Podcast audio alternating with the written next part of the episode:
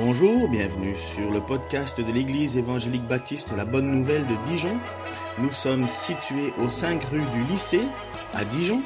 Vous pouvez trouver des informations sur notre Église sur le site internet www.la-bonne-nouvelle.org.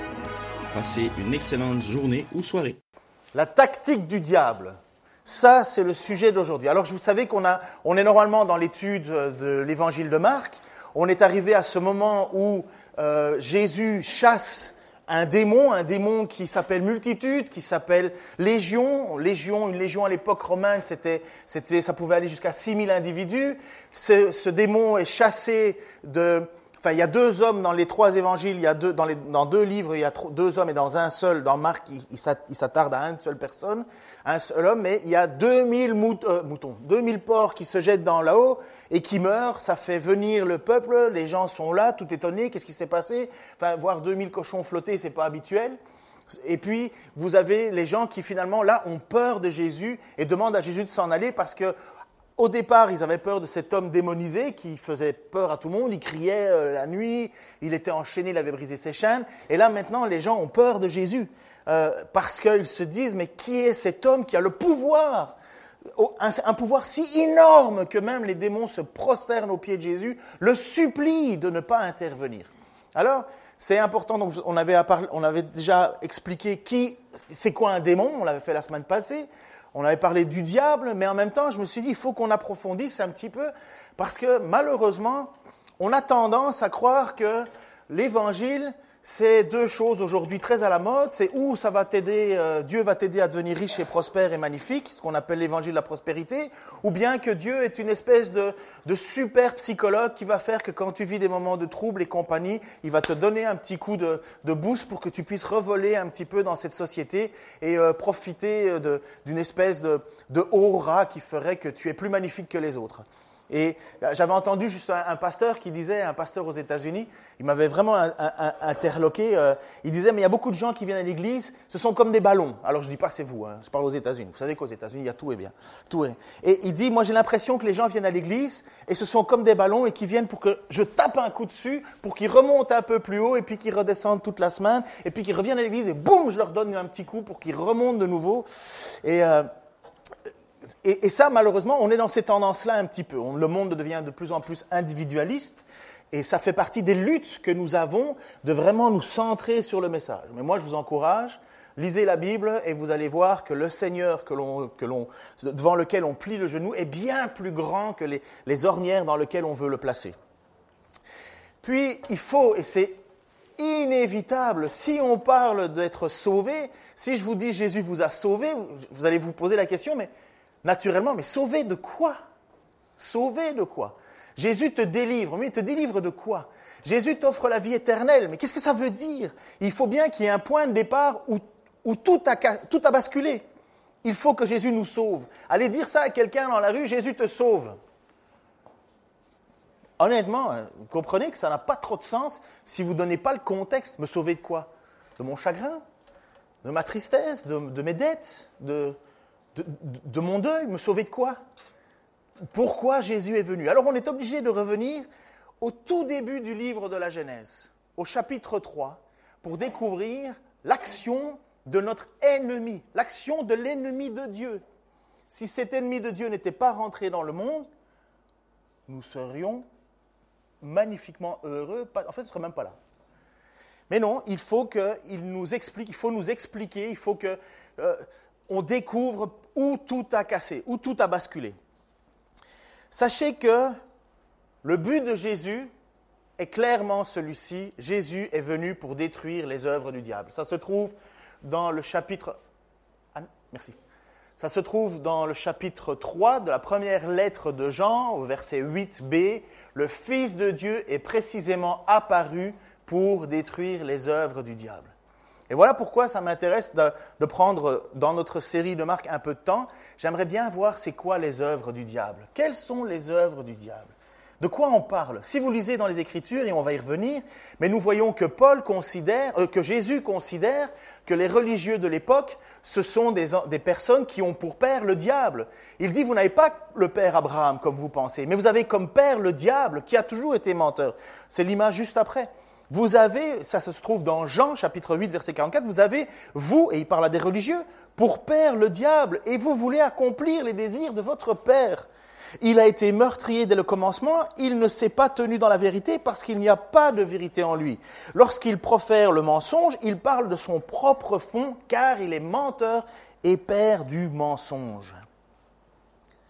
Je vous ai expliqué la semaine passée que Satan était au départ un ange, un ange extraordinairement beau. Il s'appelait Lucifer. Lucifer, c'est pas une série pour nous dire qu'il y a un gars qui a des pouvoirs et qui est méchant et horrible. Lucifer, à l'époque, c'était plutôt le nom d'une personne qui était magnifique. S'appelait, le traduction, c'est astre brillant.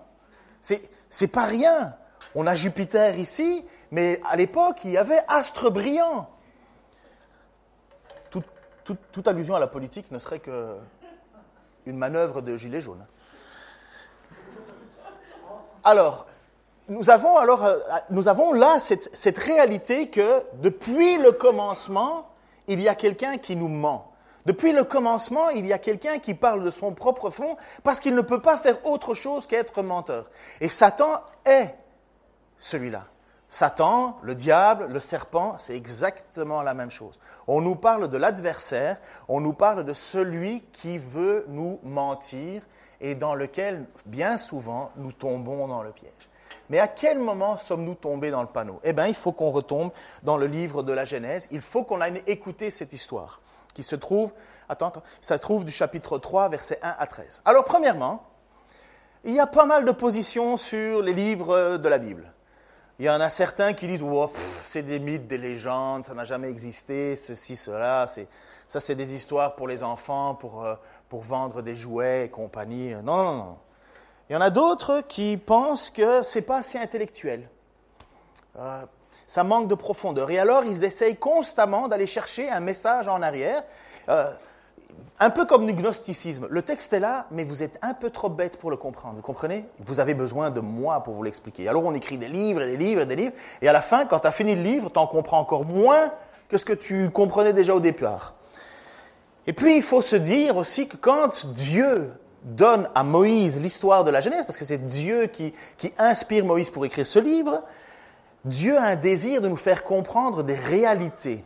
Alors moi, je crois que l'histoire de Adam et Ève, c'est vraiment passé, c'est historique, sauf que la manière dont ça nous est raconté est un petit peu hyperbolée, un petit peu comme, comme quand on parle avec des paraboles. Et donc moi, je crois qu'il y a un fait historique, le péché est bien là, le péché est bien là, il faut bien trouver l'essence. Mais Dieu veut communiquer à des êtres humains, à ces êtres humains, à nous ce que nous sommes, où est l'origine. Prenez pas le livre de la Genèse pour un, pour un précis de, de, de, de, livre scientifique qui dit A plus B plus C plus D. Non, le Seigneur, notre Seigneur, parle à des personnes qu'il touche par son esprit. Et l'apôtre Paul va dire, ce n'est pas une sagesse humaine dans laquelle nous vous parlons. C'est une sagesse bien supérieure, une sagesse divine, que même la folie de Dieu est plus grande que la sagesse des hommes. Et voilà que Dieu, dans sa sagesse, et voilà pourquoi je crois que c'est important de revenir à ce texte, voilà ce que Dieu, dans sa sagesse, nous a donné pour pouvoir comprendre la situation dans laquelle nous sommes. Et voilà qu'en en, demandant et en transmettant par l'intermédiaire de Moïse, il nous raconte cette histoire. Genèse chapitre 3. Le serpent, alors, si vous pensez juste à un petit animal qui, alors, vous pouvez, mais l'idée, c'est que Dieu veut d'une certaine manière nous faire comprendre. Ce n'est pas tous les serpents qui sont des diables, hein, ce n'est pas ça l'idée. Hein. C'est qu'il faut personnifier le, mal. Et, il se présente de cette manière-là. De la même manière qu'il y a un âne qui a parlé, vous savez, avec Balaam dans la, Bible, il y a un âne qui a parlé. Alors ça reste de l'extraordinaire. Ça reste de l'extraordinaire. Mais je crois que c'est vrai. Je crois que le diable était bien présent. Le serpent était le plus tortueux de tous les animaux des champs que l'Éternel Dieu avait fait. Il demanda à la femme, Vraiment, Dieu vous a dit, ne mangez du fruit d'aucun des arbres du jardin? La femme répondit au serpent, Nous mangeons des fruits des arbres du jardin, excepté du fruit de l'arbre qui est au milieu du jardin. Vous connaissez un peu l'histoire, le, contexte Petit rappel, Dieu place Adam et Ève dans le jardin, lui donne du boulot à Adam de donner un nom à chaque animal. Adam se trouve seul. On lui fait une, Dieu lui dit, il n'est pas bon pour que l'homme soit seul. Il tire la femme de sa côte. Voilà que euh, Adam et Ève se retrouvent en face et Ève dit, voilà bien la chair de ma chair, os de mes os. Et, euh, et voilà, euh, ils ne formeront plus qu'un et ainsi de suite. Ils gambadent dans le jardin. L'histoire ne nous dit pas ce qu'ils font. Et à un certain moment, voilà que, boum, le serpent arrive. Et qui, alors euh, Dieu a dit à Adam de ne pas toucher à deux arbres, l'arbre du connaissance, euh, l'arbre de la connaissance et l'arbre de la vie. Il y a deux arbres dans le jardin qu'on ne touche pas. Vous pouvez toucher à tout ce que vous voulez, sauf à ces deux-là. Et voilà que le serpent vient et il vient dire à la femme, et la femme lui répondit, non, non, non, nous pouvons manger du fruit des arbres du jardin, de tous les arbres du jardin excepté du fruit de l'arbre qui est au milieu du jardin. Dieu a dit de ne pas en manger, de ne pas y toucher, sinon nous mourrons. Alors le serpent dit à la femme, mais pas du tout. Vous ne mourrez pas. Seulement, Dieu sait bien que le jour où vous en mangerez, vos yeux s'ouvriront et vous serez comme Dieu, choisissant vous-même entre le bien et le mal. Alors la femme vit que le fruit de l'arbre était bon à manger, agréable aux yeux, et qu'il était précieux pour ouvrir l'intelligence. Elle prit donc de son fruit et en mangea. Elle en donna aussi à son mari qui était avec elle, et il en mangea. Aussitôt les yeux de tous les deux s'ouvrirent et ils se rendirent compte qu'ils étaient nus. Alors ils se firent des pagnes en cousant ensemble des feuilles de figuier. Au moment de la brise du soir, ils entendirent l'Éternel Dieu parcourant le jardin. Alors l'homme et sa femme se cachèrent de l'Éternel Dieu parmi les arbres du jardin. Mais l'Éternel Dieu appela l'homme et lui demanda, Où es-tu? Et celui-ci répondit, Je t'ai entendu dans le jardin et j'ai eu peur car je suis nu, alors je me suis caché. Dieu dit, Qui t'a appris que tu es nu? Aurais-tu mangé du fruit de l'arbre dont je t'avais défendu de manger? Adam répondit, c'est la femme que tu as placée auprès de moi qui m'a donné du fruit de cet arbre. Et j'en ai mangé. Et l'Éternel Dieu dit à la femme, pourquoi tu fais cela? Mais c'est le serpent qui m'a trompé, répondit la femme, et j'en ai mangé. Nous arrêtons là l'histoire, ça vaut la peine de continuer, mais on s'arrête là. Voilà comment Dieu a décidé de nous faire comprendre l'origine de, la mort, l'origine du péché, le, point de départ de la séparation que nous avons avec Dieu. Voilà comment Dieu a décidé dans sa sagesse de nous faire comprendre les choses. Et en même temps, nous voyons clairement la tactique du diable. Et je vais vous montrer que cette tactique, elle existe encore et encore et encore et encore. Premièrement, voici ce que le diable dit. Vraiment Dieu a dit? Vraiment Dieu a dit? Combien de fois on ne se retrouve pas dans cette situation? Vraiment Dieu a dit? Et en fait, et malheureusement, dans notre société, de plus en plus, on ne lit pas la Bible et on nous dit n'importe quoi, vraiment Dieu a dit. Et puis toi, tu es là, ah mais c'est vrai peut-être que... Ah non, non, non, Dieu n'a jamais dit ça, non, non, non. Non, non, euh, on doute et en fait on ne sait plus. Ève ne se trompe pas en répondant au serpent. Elle déclare bien, oui, oui, l'Éternel a dit qu'on ne peut pas y toucher. Mais qu'est-ce que fait le diable, le serpent, l'ennemi? Première chose, il te fait douter de la parole de ton Dieu. Première chose, il fait douter de ce que Dieu a dit. Vraiment, Dieu a dit? Voilà que Ève répond. La femme répondit au serpent, nous mangeons des fruits des arbres du jardin, excepté du fruit de l'arbre qui est au milieu de Dieu. Dieu a dit de ne pas en manger et de ne pas y toucher, sinon nous mourrons. La réponse est totalement juste. Mais vous savez où le doute est arrivé? Dans vraiment Dieu a dit Pourquoi? Quelle est la tactique du diable, à votre avis? Le diable, sachez une chose, il est excessivement doué, excessivement malin excessivement menteur et manipulateur. On ne tient pas devant lui sans Jésus-Christ. Impossible. Quel est le discours du diable dans le vraiment tu as dit? Son idée, c'est comme une indignation. Mais enfin, votre Dieu si bon vous interdirait de manger cet arbre Vraiment, Dieu est comme ça? Vraiment, Dieu qui est votre Père et qui prend soin de vous, vraiment, Dieu vous demanderait de ne pas avoir le droit de toucher à cet arbre. Et l'idée s'insinue, mais quel mauvais Dieu vous avez. Ça, c'est le travail du sap du diable. Et qu'est-ce qu'on fait aujourd'hui dans nos, pensées? On essaye de mettre du Dieu plus cool. On veut du Dieu plus facile à vendre, mieux, mieux, mieux emballé. Et on est là à vouloir essayer de, de douter de la bonté de Dieu dans la discipline, dans la manière dont Dieu intervient dans l'Ancien Testament et compagnie. On doute de la bonté de Dieu. Mais d'où vient la bonté? D'où vient l'amour sur la terre? D'où ça vient? Si nous sommes juste une, explosion de cellules qui commença il y a 13,9 milliards d'années-lumière lors du Big Bang, qu'on ne sait toujours pas d'où ça vient. Oui, ce serait des informations avant ça, mais ils ne savent toujours pas de, de, qui viennent les informations. Mais euh, mais si on est juste une explosion de cellules qui fait qu'on est dans la loi du plus fort, euh, déjà il faut que la cellule elle se batte pas mal avec elle-même pour essayer de dire je suis seul, il faut que je sois deux, puisque on parle d'un. Enfin, est-ce que je vous perds là peut-être un petit peu, non euh? Sinon je m'emballe et je vais commencer à partir dans les astres et l'infiniment grand, l'infiniment petit. Mais pratiquement, d'où vient la bonté si on est une société où, si on est simplement la loi du plus fort, le plus fort bouffe le plus faible et ainsi de suite, d'où vient l'amour? D'où vient la bonté? Ça, ça ne peut pas exister. Et voilà ce que diable vient faire. Il vient faire douter que Dieu est bon. Dieu est-il vraiment bon? Et voilà ce que la femme répond. Donc elle répond, elle dit, mais oui, il, donc on voit que la femme de, Adam, pardon, à l'époque, a fait son travail. Il a enseigné sa femme, puisque quand Dieu a donné ses ordres, ses, cette, euh, sa loi, Ève n'était pas là. Donc Adam a bien fait son devoir de transmission à l'époque. Devoir de transmission pour protéger son épouse à ce moment-là.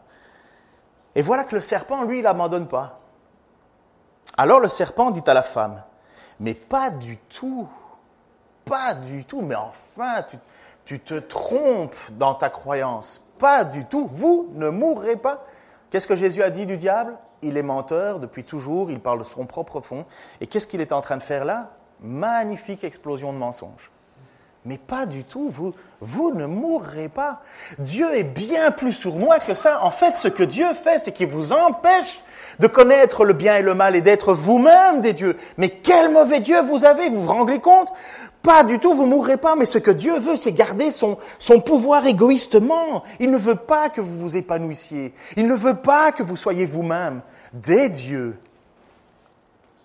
Vous ne mourrez pas seulement Dieu sait bien que le jour où vous en mangerez, vos yeux s'ouvriront et vous serez comme Dieu, choisissant vous-même le bien et le mal. Et voilà que le diable, il est en train de dire à Ève, mais ton Dieu est mauvais, il t'empêche d'être toi-même. Il t'empêche de t'épanouir. Il t'empêche de décider le bien et le mal. Ça marche, hein, jusqu'à présent, l'homme est très très bon. Il t'empêche. Voilà le, diable qui insinue cette idée-là. Et finalement, cette relation naturelle que Ève et Adam avaient avec son Dieu se retrouve maintenant minée par le doute. Minée par le doute. Tiens, mon Dieu ne serait pas si bon. Tiens, mon Dieu m'empêcherait de. Tiens, mon Dieu finalement est égoïste. Tiens, mon Dieu finalement il a, il veut,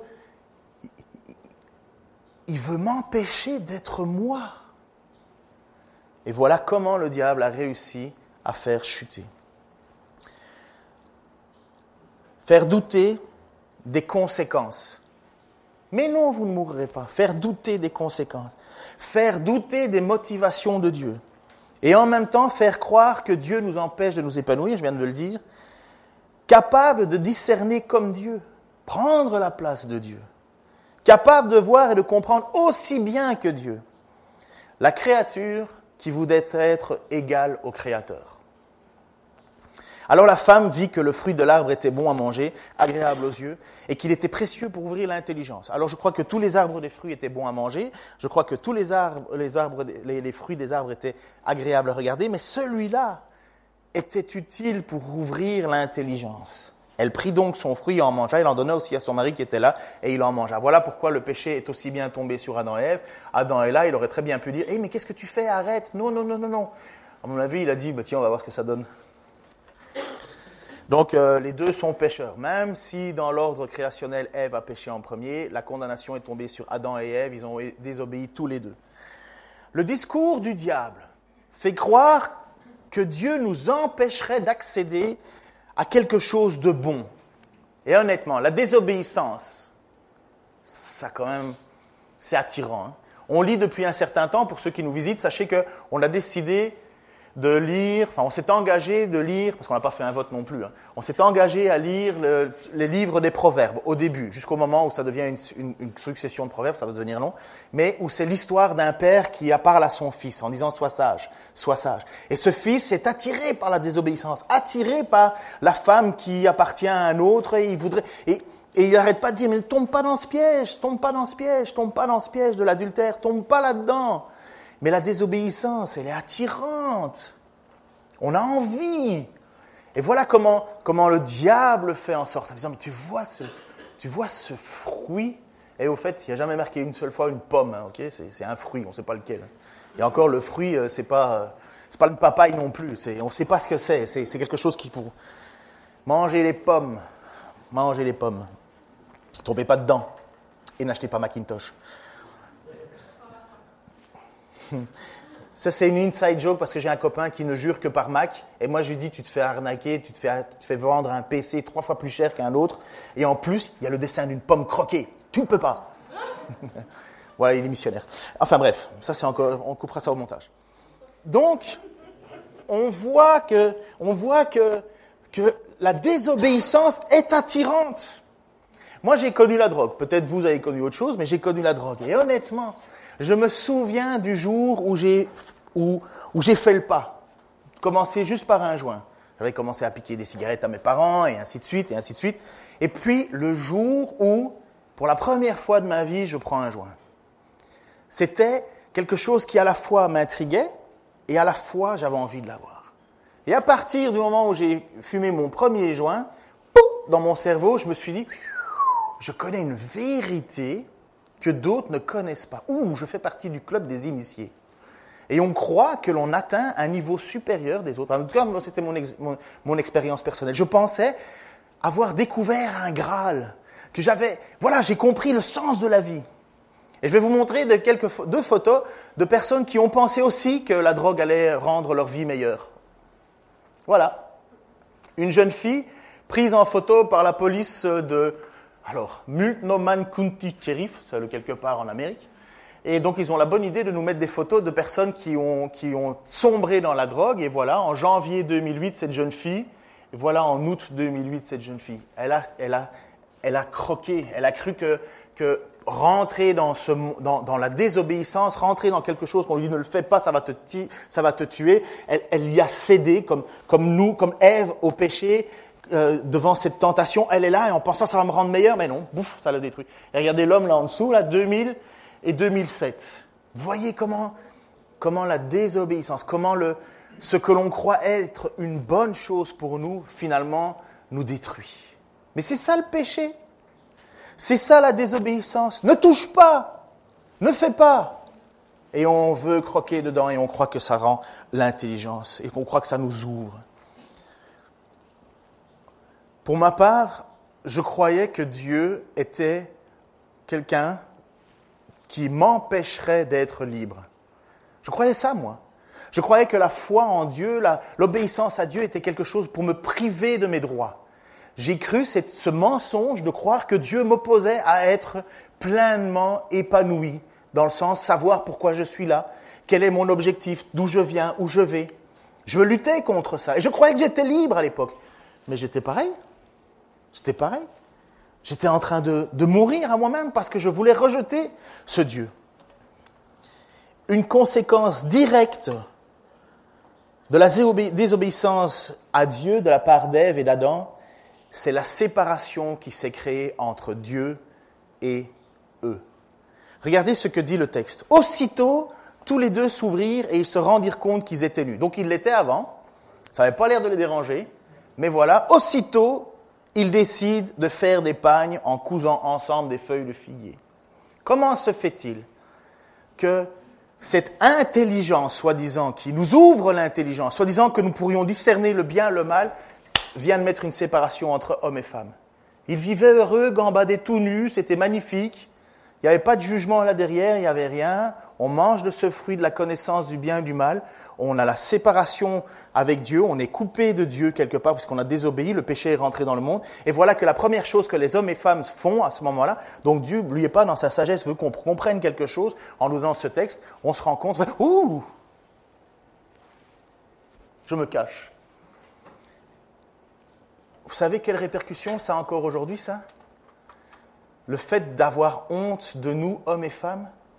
Quand j'étais plus jeune, il y a un professeur qui, à l'école, avait décidé d'appeler tous les élèves avec un, prénom, un surnom. Vous savez comment il m'a appelé, moi?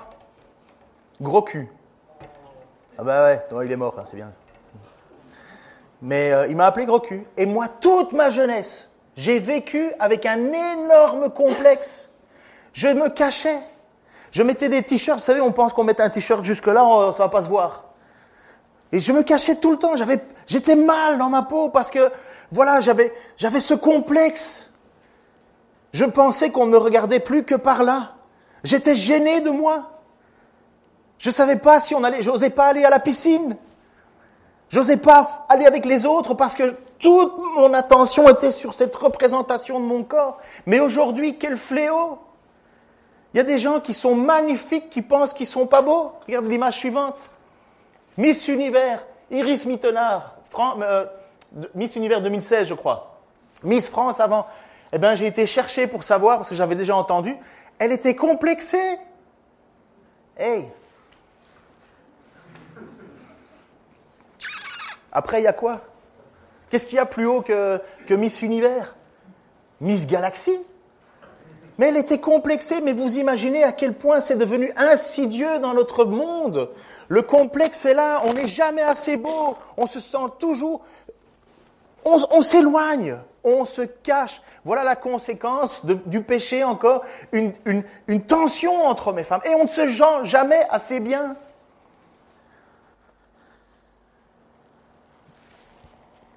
Ah, moi, quand je vois ça, ça me tue parce que je sais à quel point dans notre société on souffre de complexes. Incroyable. Trop gros, trop petit, trop mince, trop ci, trop là. Et même quand on est parfaite, enfin parfaite selon les termes des hommes, on, on trouve qu'on n'est pas encore assez parfait. Mais vous vous rendez compte comme quoi il y a quelque chose là. Il y a un problème là. Euh, toutes les femmes, vous savez de quoi je parle Bah oui. Je sais. C'est aussi général que oh, je sais pas quoi mettre. J'ai plus de quoi m'habiller classique, ça va avec. Aussitôt, les yeux des deux s'ouvrirent, comme dit le texte. Ils se rendirent compte qu'ils étaient nus, alors ils se firent des vêtements pour se cacher. Magnifique ouverture de l'esprit, hein. magnifique ouverture de ce que Dieu nous a, le diable nous a vendu. Waouh Oui, je suis capable de faire la connaissance du bien et du mal. La première chose que tu as avec cette fameuse connaissance du bien et du mal, tu t'auto-accuses. Tu, tu ne t'aimes plus, Bon, on a passé Ygritte Métenard. Genèse 3.10. Au moment de la brise du soir, il entendait l'Éternel Dieu parcourant le jardin. Alors l'homme et sa femme se cachèrent de l'Éternel Dieu parmi les arbres du jardin. Mais l'Éternel Dieu appela l'homme et lui demanda Où es-tu? Et celui-ci répondit Je t'ai entendu dans le jardin, j'ai eu peur car je suis nu. alors je me suis caché. Et ça, je crois que c'est la conséquence la plus terrible de ce qui est arrivé par le péché. Et voilà ce qui nous amène, nous, dans cette situation. Voilà où nous en sommes. Nous avons naturellement peur de Dieu. Le texte nous dit que le soir, à la brise, Dieu venait dans son... Apparemment, c'était quelque chose de classique. Et il se réjouissait de passer du temps avec Adam et Ève. Voilà l'image que Dieu veut nous, veut nous faire comprendre de ce que nous avons perdu. C'était une relation 100% magnifique on ne se sentait pas accusé, on ne se sentait pas complexé, on ne se sentait pas mal, on était, bien, on était bien. Et le soir, Dieu venait, on n'avait pas peur. Mais là, le diable arrive. Et si je vous dis, mes amis, là, Jésus est là, assis là, lequel lève la tête? Lequel la baisse? Moi, je la baisse le plus que je peux. Pourquoi? Parce que tout le monde sait très bien que nous sommes pécheurs. Dieu sait très bien ce que tu faisais hier soir, avant-hier soir, avant-hier soir. Dieu sait ce que tu rentres dans tes yeux. Dieu sait la manière dont ta bouche a parlé. Dieu sait ce que tu es en train de manigancer. Dieu sait toutes ces choses-là. Et voilà que Adam et Ève sont là, dans ce jardin, et maintenant, ils ont peur de Dieu. Pourquoi? Parce qu'ils sont pécheurs. Ils ont désobéi. Et maintenant, ce qui était une relation naturelle et magnifique avec Dieu devient une, une peur, une crainte. On ne veut pas de Dieu. On veut s'éloigner de lui. C'est ça que, notre Seigneur veut nous faire comprendre à travers ce texte. L'origine, pourquoi est-ce qu'on n'est pas en harmonie avec notre Dieu sur la terre? Pourquoi on n'est pas, heureux? Pourquoi est-ce que, est-ce que ce n'est pas naturel? Mais parce que, voilà, on est pécheur. Avez-vous peut-être déjà connu ce sentiment? Vous avez fait une bêtise à la maison, vous essayez de réparer le truc, puis vous entendez la clé dans la porte de la maison, ça s'ouvre, et vous êtes là, ah mince, il est là, papa est là, ou maman, peu importe. Ça va gronder. Vous avez déjà vu ça? Même les animaux ont ça naturellement. Vous avez déjà vu ces photos là où le chat fait tomber l'arbre de Noël et le chat est là tout petit en disant c'est pas moi, c'est pas moi. Ça, circule sur Internet. Euh, ça vaut la peine parfois de voir à quel point, euh, ou bien le gars qui il y a le, chien qui a bouffé tout le fauteuil, et alors il dit mais qu'est-ce que tu as fait? Et le chien fait comme ça. Même les animaux ont ça en. Pour les vaches et les lombriques, je n'en sais rien. Mais et nous avons ces craintes naturelles de Dieu, et maintenant on fait quoi avec? Eh bien voilà ce qui est venu accomplir le Seigneur Jésus. Le diable passe son temps à nous accuser. Parce que non seulement le diable est considéré comme étant le menteur, mais il est l'accusateur, le tentateur. Il va tout faire pour que vous vous sentiez mal devant Dieu. Il va tout faire pour que vous soyez écrasé par Dieu. Il va tout faire pour vous faire courir loin de Dieu. Penser que Dieu est mauvais, que Dieu est égoïste, que Dieu n'est pas là pour votre bonheur, que Dieu est là pour vous écraser, pour vous manipuler, vous embrigader, vous embrigader, toutes ces choses-là. Et Dieu vient au milieu de nous à travers Jésus-Christ et il dit, mais non, moi je suis là pour venir régler le problème à l'origine. Moi, je suis là, là pour venir te pardonner d'avoir mangé ce fruit. Moi, je suis là pour venir te pardonner d'avoir décidé d'écouter le diable plutôt que de m'écouter moi et d'obéir à moi. Je suis là parce qu'il y a une faute qui a été commise et il faut régler cette faute. Je suis là parce que je veux que tu retournes dans ce nouveau ciel, nouvelle terre, à la résurrection. Je veux que tu sois avec nous. Voilà ce que Dieu fait. Voilà ce que Jésus vient accomplir. Et ça se trouve magnifiquement dit dans l'épître aux Hébreux. Écoutez ceci. Car Jésus qui purifie les hommes de leurs péchés, et ceux qui sont ainsi purifiés partagent la même humanité. C'est pourquoi il n'y a pas de honte, il n'a pas honte de les appeler ses frères, lorsqu'il dit à Dieu, je proclamerai à mes frères, quel Dieu tu es. Voilà ce que Jésus vient faire. Quand vous lisez les évangiles, vous découvrez qui est Dieu. Les religieux eux-mêmes disaient l'inverse. Jésus est obligé de leur dire, mais vous avez comme père le diable. Vous, vous parlez comme le diable. Dit, moi je parle en tant que vérité, je vous parle de qui est Dieu. Et Dieu veut vous sauver si vous placez votre foi en moi. C'est pourquoi il n'a pas honte d'être appelé ses frères. Je proclamerai à mes frères, quel Dieu tu es, je te louerai dans la grande assemblée. Il dit aussi, pour moi, je mettrai toute ma confiance en Dieu, et encore me voici avec les enfants que Dieu m'a donnés. Ainsi donc, puisque ces enfants sont unis par la chair et le sang, lui aussi, de la même façon, a partagé leurs conditions. C'est comme si Jésus était venu au milieu de nous, au milieu du jardin, revenons un peu en arrière, inventons une pièce de théâtre, c'est comme si Jésus fait homme vient au milieu de Adam et Ève en disant, mais qu'est-ce que vous avez fait mais je vais payer le prix de votre faute. Moi, je n'ai pas péché. Moi, je n'ai pas commis de faute. Moi, je continue à placer ma foi en, mon Père. Eh bien, je vais, je vais prendre la faute sur moi. Et voilà, c'est ça l'idée que Jésus, Dieu vient, Dieu vient au milieu de nous dans notre propre condition. On n'a pas peur de ce Dieu qui marche au milieu du jardin et qui nous fait peur. On a un bébé qui naît à Noël. Qu'est-ce qu'il y a de peur en bébé? Dieu vient à travers un tout petit enfant pour nous, pour nous, pour nous permettre d'aller à lui. Parce que si, si Dieu venait en toute puissance, personne n'irait. Lorsque Dieu était présent dans l'Ancien Testament, et sur, sur le, la montagne, vous vous souvenez, lorsque le peuple était là en disant, Ouh, on ne veut pas y aller. Et quand Jésus vient à travers un être humain, quand Dieu fait homme, vient au milieu de nous, il nous parle et il nous, il nous dit, mais j'ai la même nature que vous, approchez-vous. Ainsi donc, puisque ces enfants sont unis à lui, euh, sont unis par la chair et le sang, lui aussi, de la même façon, a partagé leurs conditions. Il l'a fait pour réduire à l'impuissance par la mort celui qui détenait le pouvoir de la mort, c'est-à-dire le diable, et pour délivrer tous ceux qui étaient réduits à l'esclavage leur vie durant par la peur de la mort. Car ce n'est évidemment pas pour porter secours à des anges qu'il est venu, non, c'est à la descendance d'Abraham qu'il est venu en aide. C'est pas magnifique? Jésus est venu pour nous délivrer de la peur, de la mort, pour nous délivrer du piège du diable. Et vous comprenez pourquoi c'est important qu'on revienne à ce texte de la Genèse? Pour comprendre ce que Jésus fait devant un démon lorsqu'il lui crie dessus Va-t'en, pars. On a besoin de revenir à l'origine parce que le plus grand ennemi des hommes et le plus grand ennemi de Dieu, c'est le diable. Mais la bonne nouvelle, c'est qu'il est vaincu. Mais il ne se laisse pas faire, il meurt pas vite. Et puis on verra les autres semaines la manière dont dans l'Église, la manière dont dans le monde il agit. On le fera si ça. Vous n'avez pas le choix de toute façon, c'est comme ça. Mais on va vous montrer que, comment le diable est encore à l'œuvre et comment il continue à être celui qui nous, qui nous dit des mensonges tellement bien qu'on croit que son mensonge est vérité. Il est fort. Hein Seigneur, je te remercie parce que tu nous as donné la possibilité de pouvoir résister au diable. Tu nous l'as dit, Seigneur. Tu nous as donné maintenant les armes. Père, je te prie pour tous ceux qui sont et qui se débattent avec le mensonge que le diable a proclamé. Je te prie, Seigneur, que tu leur montres ta vérité. Tu es vainqueur à la croix. Seigneur, personne n'aurait pu imaginer cela.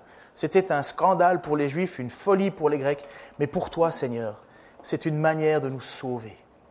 Je te prie, Seigneur, pour ceux qui ne te connaissent pas, et qu'ils découvrent quel Dieu tu es vraiment, puisque tu as marché au milieu de nous. Qu'ils puissent lire ta parole, qu'ils puissent lire et voir ce que tu es, ce que tu as fait, ce que tu attends. Je te remercie, Seigneur, parce que tu es ce Dieu qui est venu non pour nous condamner, nous le sommes déjà. Tu es venu pour nous sauver. Seigneur, je te prie pour que tu puisses ancrer ce message en nous, à savoir que nous sommes vainqueurs contre le diable. Seigneur, tu l'as vaincu. Seigneur, lorsque nous sommes attaqués, tentés, Seigneur, je te prie que nous puissions naturellement revenir à toi, parce que tu es la seule solution. Tu es la seule solution. Que pouvons-nous faire contre un ennemi aussi redoutable? Rien. Seigneur, je te remercie que tu nous donnes, Seigneur, ta parole, que tu nous donnes ton esprit, et surtout, Seigneur, je te demande que nous-mêmes ne nous soyons pas obstacles à ce que tu veux faire dans nos vies. Dans le nom de Jésus-Christ. Amen.